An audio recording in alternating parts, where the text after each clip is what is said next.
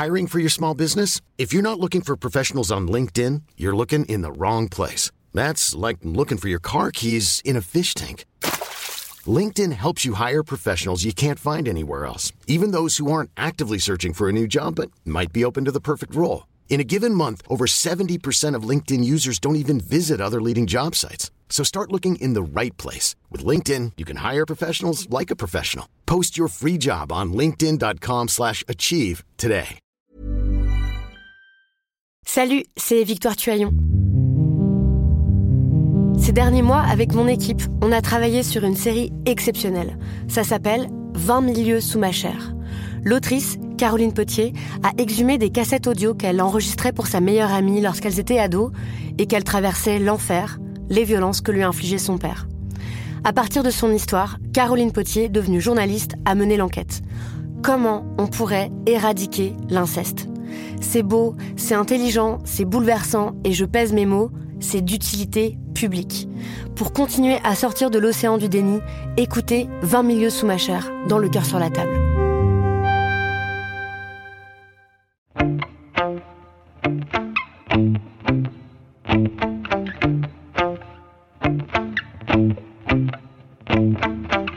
Salut, c'est Thomas Rozek. Il ne vous aura pas échappé, même si vous ne suivez que distraitement l'actualité, que l'époque est clairement à la réflexion sur les questions d'identité, notamment les questions d'identité nationale, source d'incessants débats politiques, de clivages très vifs, mais pas dénués d'intérêt. Au contraire, le fait que tous s'interrogent sur ce que ça signifie au hasard d'être français, ça veut dire que cette identité, elle évolue, elle n'est pas figée, et c'est assez rassurant. Elle est d'autant moins immobile qu'elle se nourrit par ailleurs des mélanges. Par exemple, saviez-vous qu'au moins 2 millions de Français vivent à l'étranger actuellement selon l'INSEE? Des dizaines de milliers rentrent en France chaque année, et parmi eux, d'anciens étudiants ou de jeunes adultes qui ont rencontré l'âme sœur et ont fondé une famille dans leur pays d'expatriation. Ils rentrent donc avec des enfants souvent binationaux, biculturels et bilingues en France.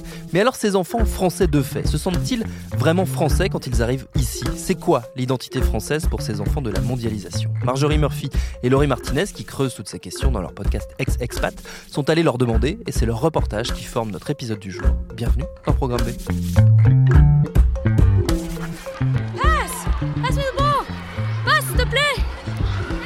la balle Ah oui, c'est moi qui gagne. Oh, it's me again. Can you please Told take you, your cards when you- getting bigger. Oh, it wasn't yesterday, but Two days ago. Ouais, c'était ouais, il, y a- il y a deux jours. C'était mardi. Deux jours.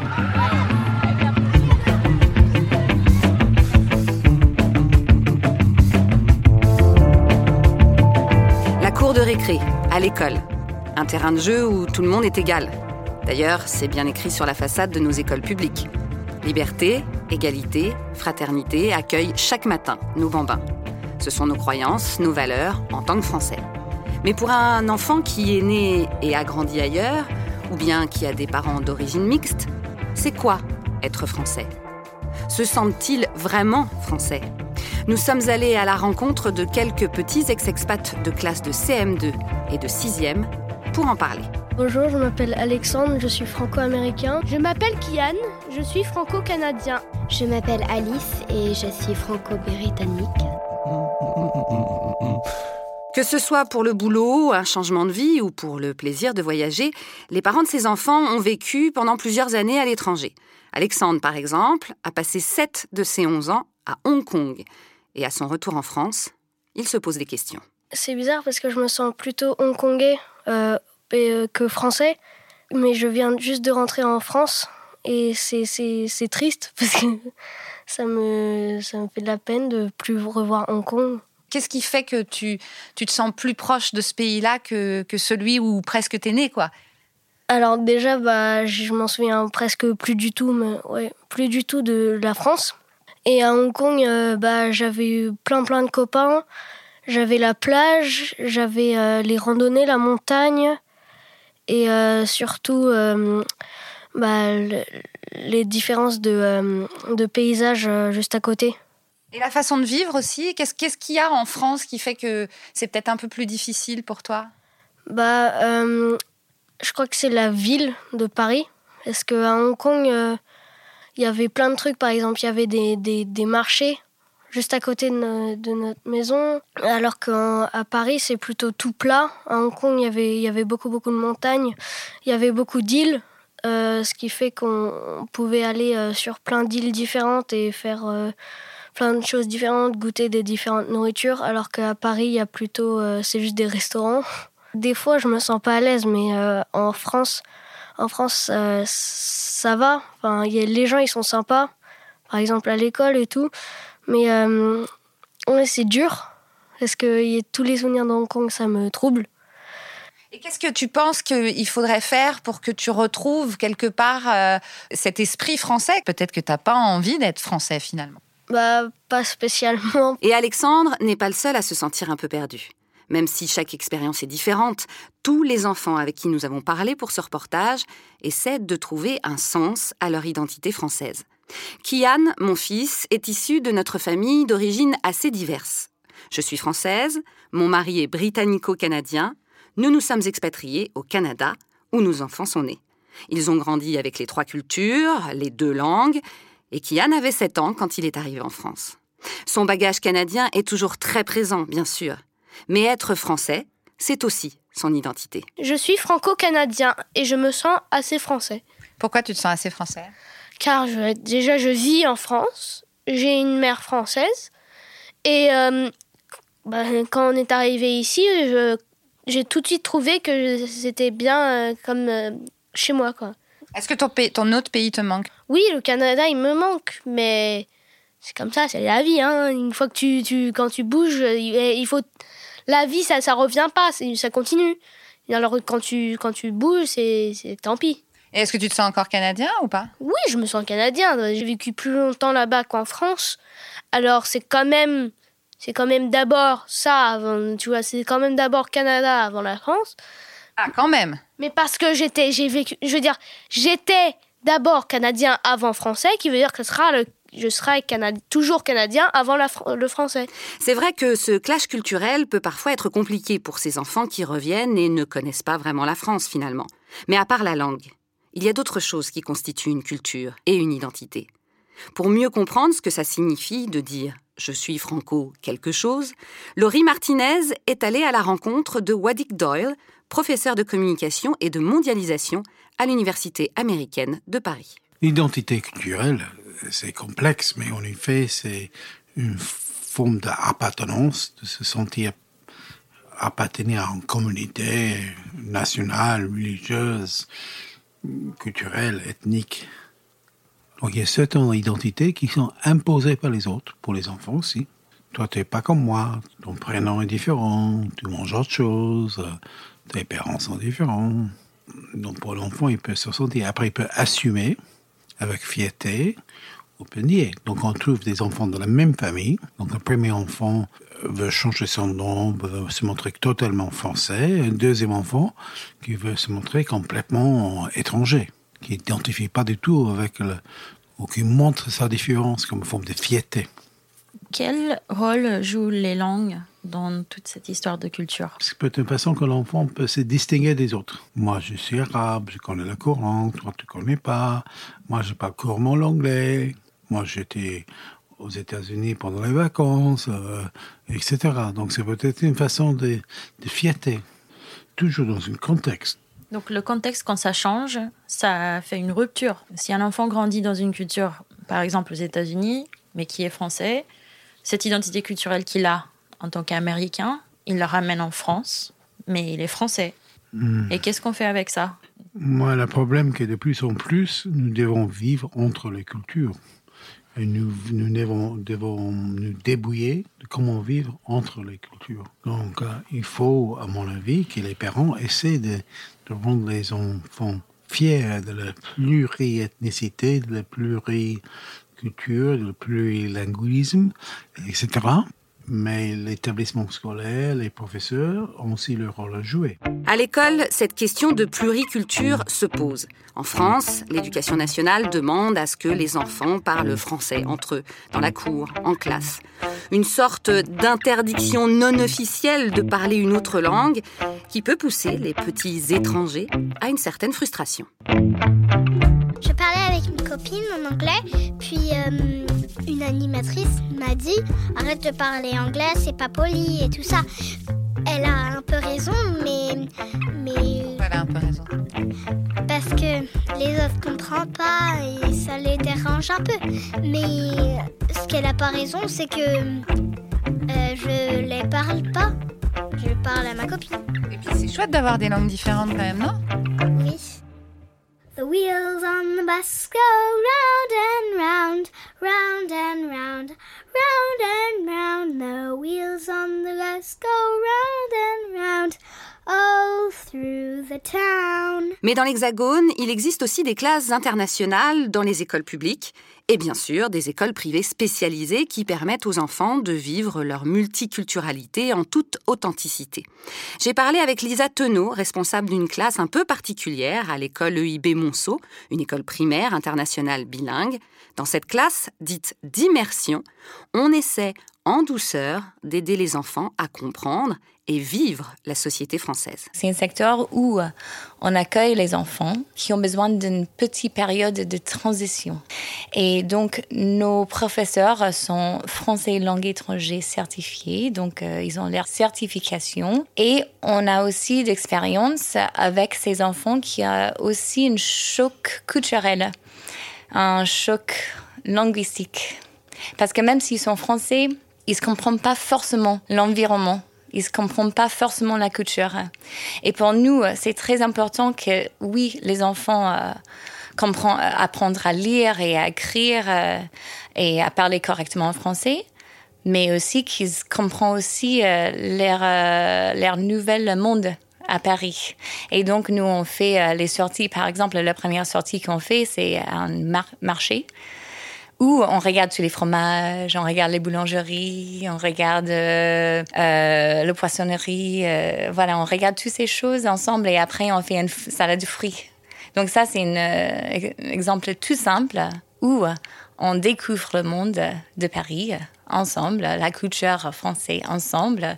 Et euh, c'est un bon moment pour les enfants à partager ensemble. Donc, quand, euh, je sais pas, ça vous est déjà arrivé de leur demander s'ils se sentaient français ou pas? C'est intéressant parce que souvent, les premières euh, semaines d'immersion, on, fait apprendre le français par les projets où ils se présentent leur pays, là où ils habitaient avant. Euh, et quand on demande euh, la nationalité, par exemple, d'une petite CP, des fois, euh, les enfants qui ont les liens français, ils se disent que non, en fait, je suis américaine ou, ou je suis chinois.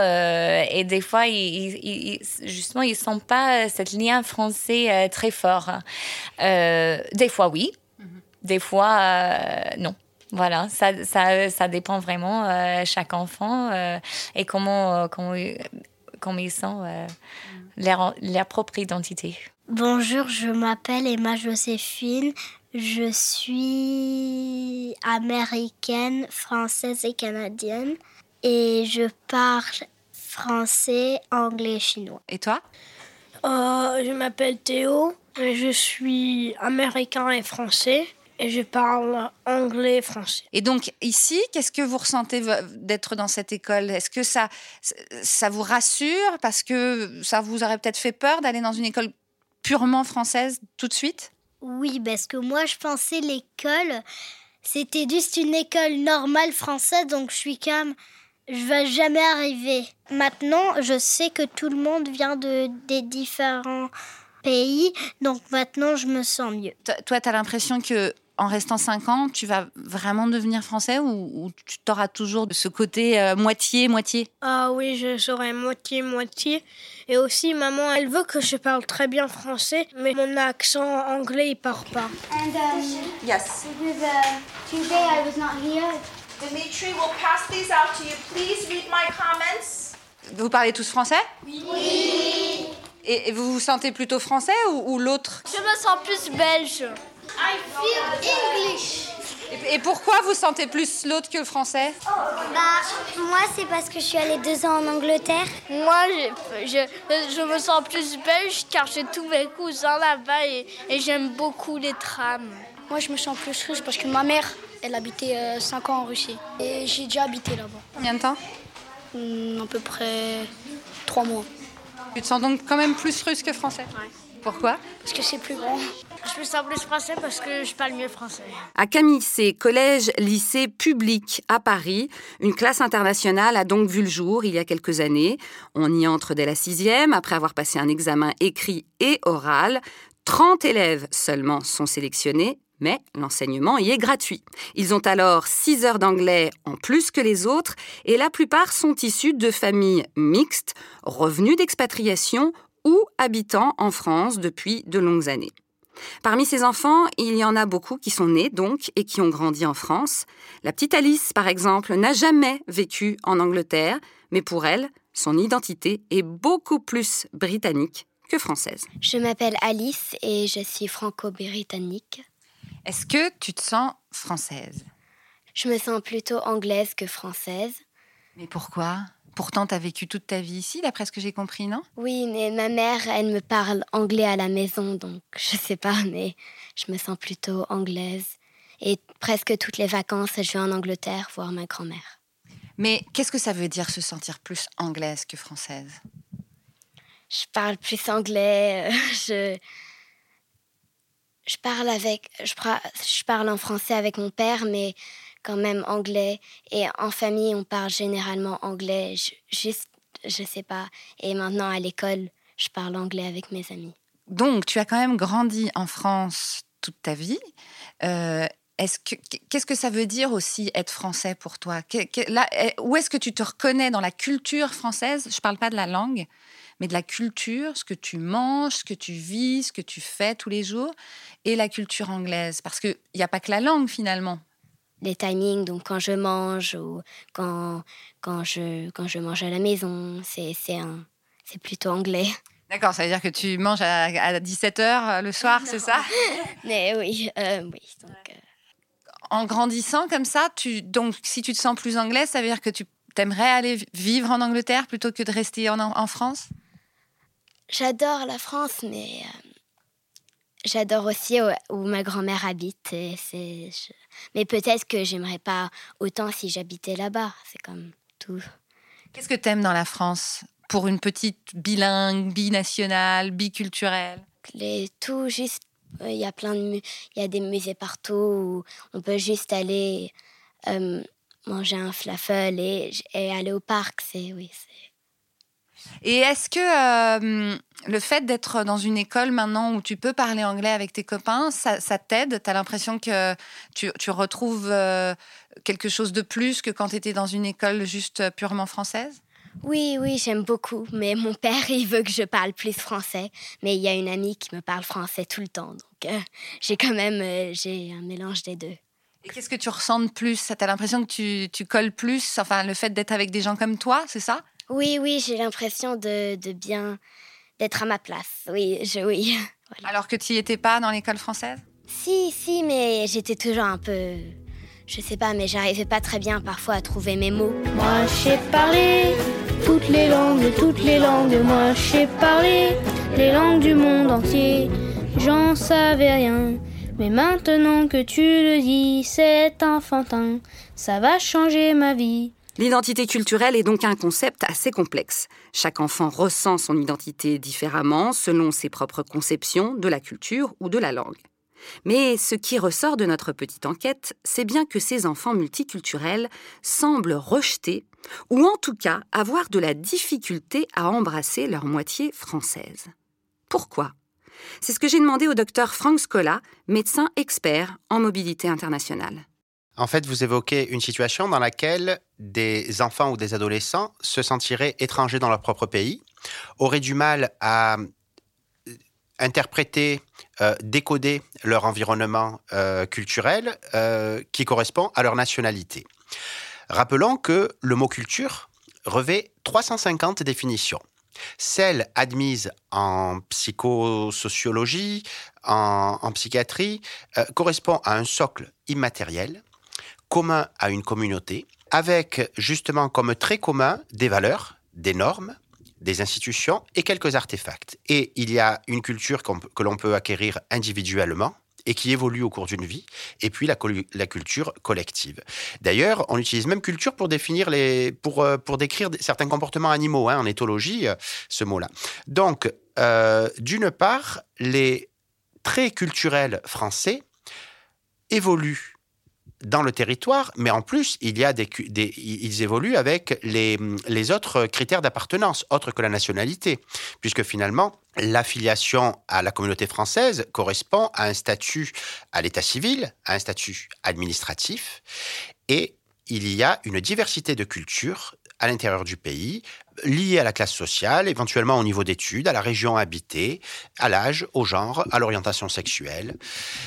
Et le fait que ces enfants ou adolescents, regagnant ou arrivant pour la première fois dans le pays dont ils sont titulaires de la nationalité, connaissent certaines tourments, finalement, correspond plus à une problématique qu'à un problème. Il s'agit de processus d'acculturation dans lequel, avec les repères culturels qu'ils avaient développés dans leur famille, dans le contexte dans lequel ils étaient, dans le pays où ils vivaient, sont obligés de s'adapter localement, avec ou sans souffrance, de façon valorisante ou pas. Et en, dans cette construction identitaire de, de l'enfant et de l'adolescent, qui d'ailleurs se fait selon des processus différents selon, selon l'âge, selon le stade développemental, il, faut bien considérer que la culture, elle va être soit celle que l'on se choisit, celle que l'on se représente pour soi-même, celle qui, que l'on présente aux autres dans son comportement, des choses qui sont visibles, les accoutrements, éventuellement l'accent, la prosodie, la gestuelle. Je suis en train de vous faire les gestes, les auditeurs ne les entendent pas. Et puis la façon dont c'est perçu. Euh, c'est ce qui est appelé le, le contre-transfert. On peut parfois accuser à tort la population adjacente de voir avec mépris nos traits culturels. Et alors, on serait obligé de les gommer. Dans la culture, il y a ce qui est visible, il y a ce que je veux bien montrer, il y a les éventuels masques, il y a ce jeu Hein, et c'est beaucoup présent. Alors, chez le petit enfant et chez le nourrisson, on est dans le phénomène d'enculturation, EN, enculturation, où on acquiert une enveloppe culturelle parce qu'on est en train de se développer encore. Donc, on n'a pas encore de culture. Alors, si ça se passe à cette phase-là, de toute façon, ma vie, c'est toujours, en tant que petit garçon, ma vie, c'est tous les jours des déceptions, des, des changements, des surprises. Je me construis, il n'y a rien de nouveau. Par contre, si on est un grand enfant, un préadolescent ou un adolescent, période de grande vulnérabilité parce qu'on se structure à cette période-là en fonction du regard de l'autre. Ce sont les remaniements narcissiques. Là, c'est un phénomène d'acculturation qui sera le même à chaque fois que l'on changera d'environnement culturel. Donc, l'affiliation culturelle ne correspond pas à une nationalité, ne correspond pas à une langue, même si la langue peut, être un trait euh, culturel, mais le syndrome de Laurence d'Arabie, typique, sa culture, sa culture dominante n'était pas, ne correspondait pas à sa langue dominante. Il paraît que quand il parlait arabe, les arabophones natifs se moquaient de lui. Bah, c'est drôle parce que les enfants qu'on vient d'entendre, euh, pour beaucoup, c'est la langue, leur culture. C'est-à-dire, on a des enfants qui sont nés en France ou pas nés en France, mais qui ont grandi en France, qui ont une dizaine d'années et qui ont donc vécu depuis dix ans en France mais dans une famille soit bilingue, soit une famille totalement anglaise ou totalement euh, d'une autre nationalité, et qui quand même ne se considère pas complètement français, euh, voire même pas tant français que ça. Donc il y a cette espèce de confusion finalement entre euh, ce, que vous disiez, entre la nationalité, la culture, la langue, etc. En effet, ils alignent leur, euh, leur euh, langue sur leur culture comme si l'un était le pendant exact de l'autre. Mais en fait, la langue, c'est l'un des seuls traits physiques visibles dans l'iceberg que, représente la, la, culture. La culture, ce sont beaucoup des choses qui se cachent. La notion de, du décent et de l'indécent. La notion du plaisant et du, du séduisant et du repoussant la notion de, du, beau et du moche, du gros et du maigre, euh, de la douleur, tous ces implicites. Ces enfants, quand même, euh, même si ça fait pas, ça, ça date pas d'avant-hier euh, que tout le monde s'expatrie, que les gens aillent dans d'autres pays, mais enfin, on sent que c'est un mouvement de plus en plus fréquent pour beaucoup de familles, et pas seulement l'expatriation de sociétés, de gens qui immigrent, qui, qui vont et puis qui reviennent tous ces enfants, euh, ils ont quelque part euh, une identité de citoyen du monde, justement. Ils ont moins d'identité, t'es français, t'es comme ça. Comment euh, ces enfants peuvent évoluer dans des pays comme le nôtre, qui sont justement très identitaires, malgré le nombre d'immigrations qu'il y a eu? C'est parfois difficile. Ces enfants, parfois, ne se reconnaissent pas. On a interviewé un petit garçon. Lui dit, je ne suis ni français ni américain. J'ai vécu sept ans à Hong Kong. Je suis donc hongkongais. Il y a mille et une façons d'être étranger. Je vous rappelle que Charles Aznavour disait Je ne suis pas 50% arménien et 50% français, je suis 100% les deux. Il a bien résumé le fait que culture nécessitait qu'il y ait un consensus. En quittant les élèves de l'EIB, comme ceux de Camille on s'est rendu compte qu'on avait touché du doigt un sujet peut-être plus profond qu'il n'en a l'air. Enseignants et chefs d'établissement étaient abasourdis de ce qu'ils avaient entendu de la bouche de leurs élèves. C'est le cas de Pauline Popa-Jones, professeure principale des 6e de l'établissement Camille C, elle-même anglaise, vivant en France depuis 20 ans et mère d'enfants franco-britanniques. C'est curieux, je suis assez étonnée de voir qu'ils ne sont pas français. Euh, pourquoi? Je, je, pense que c'est plutôt les élèves qui sont partis vivre à l'étranger qui ont du mal à revenir. Je pense que c'est plus ça. Ceux qui sont euh, en fait euh, peut-être euh, qui parlent anglais parce qu'ils ont un parent qui, qui, est là comme moi, je pense que c'est un peu différent. Et je pense que la différence que je fais, c'est ceux qui ont connu les expériences, soit en Chine, Singapour ou ailleurs, qui ont un petit peu du mal à revenir peut-être dans le système. Et qu'est-ce qu'il a ce système pour avoir tant de mal alors qu'on a 10 ans oui. à revenir? C'est quand même pourquoi ça n'a pas été le cas dans l'autre sens? Alors peut-être c'est double, peut-être c'est le, le, rigidité, peut-être c'est un peu le rigide, le côté administratif. Je pense que c'est ça. Et peut-être le, le, côté école pour eux, c'est plus formaté et donc euh, ils ont peut-être plus du mal peut-être à rentrer un peu dans ce qu'on appelle le moule, qui est le moule en, en France. les en, cases Les cases, les cases. Voilà, c'est les cases dans lesquelles on a envie de, de de, de, mettre les gens et de les voir peut-être moins comme les individuels, peut-être plus comme euh, quelqu'un qui correspond à quelque chose. Le côté rigide serait donc un des problèmes. Mais est-ce que la fameuse différence que l'on nous fait remarquer tous les jours, même à la télé, quand certains polémistes pointent du doigt des prénoms pas assez français, ne serait pas aussi en cause? Kian, au prénom loin d'être gaulois, a voulu réagir à cette question. J'ai un nom, on a le droit, on a le droit d'avoir un prénom et un nom. Moi, c'est Kian Murphy, et voilà, c'est un peu. C'est gaélique, c'est pas du tout français. Mais s'ils aiment pas, tant pis pour eux, c'est leur avis. Moi, mon avis, c'est j'ai mon, mon prénom, j'ai mon nom. Si j'ai mon passeport français, je suis français. Alors, euh, tant pis Mais pour... si quelqu'un venait te dire, eh ben non, moi je suis pas d'accord, t'as pas le droit de t'appeler Kian en France, tu ferais quoi? Je lui dirais, bah. Me... je sais pas, je, je dirais euh, si t'aimes pas, t'as qu'à qu quitter la France, t'as qu'à aller dans un autre pays où tout le monde s'appellerait pareil. Ouais. Ou aller dans ta propre villa, euh, dans, une, dans un petit endroit euh, sécurisé, et tu prends tous les gens qui s'appellent Jonathan, et voilà. Jonathan, ce qui est un peu anglais aussi oui, pour le coup. Ou euh, Claire. Michel. Voilà, Michel. tu prends toutes des personnes qui s'appellent Michel, et voilà, et après, toi, tu restes dans ce petit endroit. Mais tu trouves ça, enfin, tu trouves pas, tu trouves ça curieux quand même qu'on réfléchisse comme ça, toi qui es un enfant du monde, quoi, finalement? Je trouve ça bête. Des tas d'enfants d'expats, étant nés à l'étranger, n'arrivent en France qu'à l'âge adulte. Ils ont du sang français qui coule dans leurs veines, comme tous les petits ex-expats que l'on vient d'entendre. Comment vivent-ils, eux, ce retour aux sources, qu'ils n'ont finalement jamais connu qu'à travers ce que leurs parents français leur avaient transmis?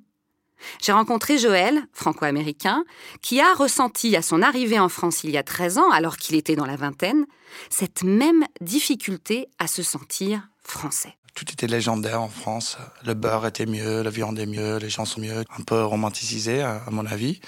Il y a des choses qu'elle avait raison, notamment du fromage et du vin, mais les autres choses, tout n'est pas mieux ici. mais j'avais envie de, de, voir ça et euh, avoir mes propres opinions je voulais découvrir mes racines, je voulais, je voulais voir ça. Les gens avec un prénom comme Joël, les gens m'ont traité de Frenchy tout le temps, mais euh, bon, j'ai parlé pas la langue, j'ai jamais mis un pied ici. J'ai joué au baseball, football américain, j'étais dans les écoles américaines. Qu'est-ce qui est arrivé en arrivant ici? Quelle a été ta réaction? Bah, Au début, j'ai adoré. le mytho que les Français sont pas gentils, etc. Je crois que ça doit être vrai pour certains gens, mais moi, j'ai fait le moins d'efforts de me présenter en français, de m'excuser que je parlais pas français. Et les gens, ils étaient super accueillants. À un moment, donné, je me suis enfermé dehors après deux semaines ici, sans mes clés. Un long histoire, mais en bref, j'étais trois jours STF dans la cour de chez ma, ma copine. Et les gens que je connaissais pas, ils me donnaient leur manteau, ils me donnaient à manger. Ça, ça n'arrive pas à New York. Donc, ça me chauffait le cœur. Après, euh, c'est difficile, la démarche administrative, trouver un travail, je parlais pas français, tout ça, c'était très très dur. Impossible à trouver un appartement. J'avais pas de garant, j'avais pas un CDI, j'avais pas mon, mon job, c'était un job américain. C'est mon premier appart, j'étais obligé de donner 10 mois de loyer. Donc, euh, quand tu es jeune et tu travailles, tu es jeune immigré et qui a 5000 euros pour euh, chercher un appart. C'est marrant parce que tout de suite tu dis jeune immigré, mais tu avais ton passeport français. Oui, mais je sentais comme un immigré quand même. C'est, c'est, à ce moment-là, je sentais vraiment comme un étranger. Qu'est-ce que ça veut dire finalement d'avoir un passeport français, d'avoir du sang français dans le corps, mais que finalement, est-ce qu'on est français quand on n'a jamais vécu ici, qu'on parle pas la langue, qu'on n'a pas eu la culture, enfin qu'on a eu une certaine culture française, mais pas plus que ça? Moi, je, je sens accepté dans le monde français. Je sais que je vais toujours avoir un accent. Je sais que c'est les références culturelles que je suis perdu. C'est pas les paroles, c'est pas le, le syntaxe. Et là, je crois que je pense à ma mère euh, qui migrée aux États-Unis très jeune et on, on, on le taquine toujours parce qu'elle trompe les expressions et son accent et ça donne un peu de partie de sa charme quand même. Mais euh, je sens pas exclu. Je sens mes, mes amis français, euh, ils m'acceptent comme français maintenant, mais je suis quand même euh, leur pote américaine. Et ils vont se foutre de ma gueule.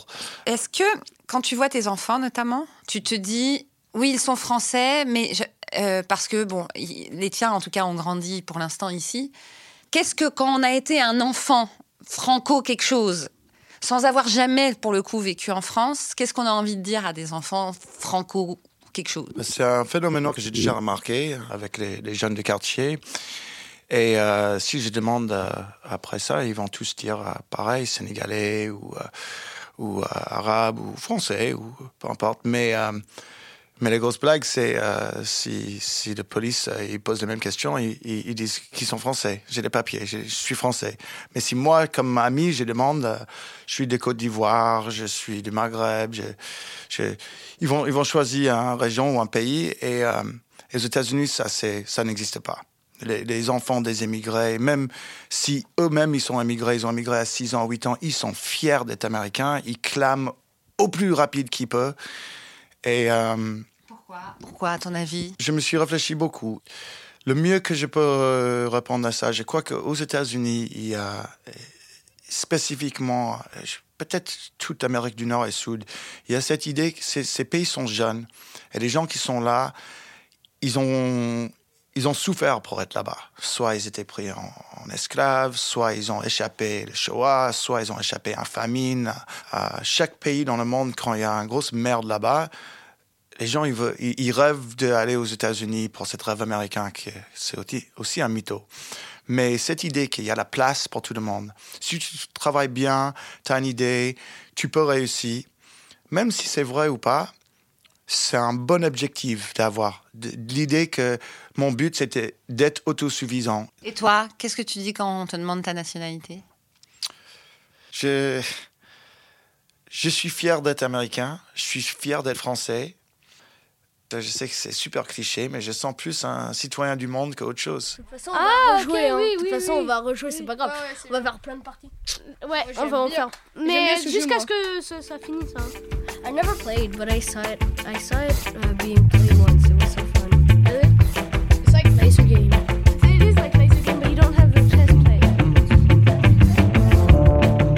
Merci à Marjorie Murphy et Laurie Martinez pour ce reportage réalisé par Quentin Bresson. Programme B, c'est un podcast de Binge Audio préparé par Lauren Bess. Abonnez-vous sur votre appli de podcast préféré pour ne manquer aucun de nos épisodes. 5 étoiles sur Apple Podcasts seront, vous le savez, le plus beau des cadeaux pour nous. Facebook, Twitter et consorts si vous voulez nous parler. Et à lundi pour un nouvel épisode.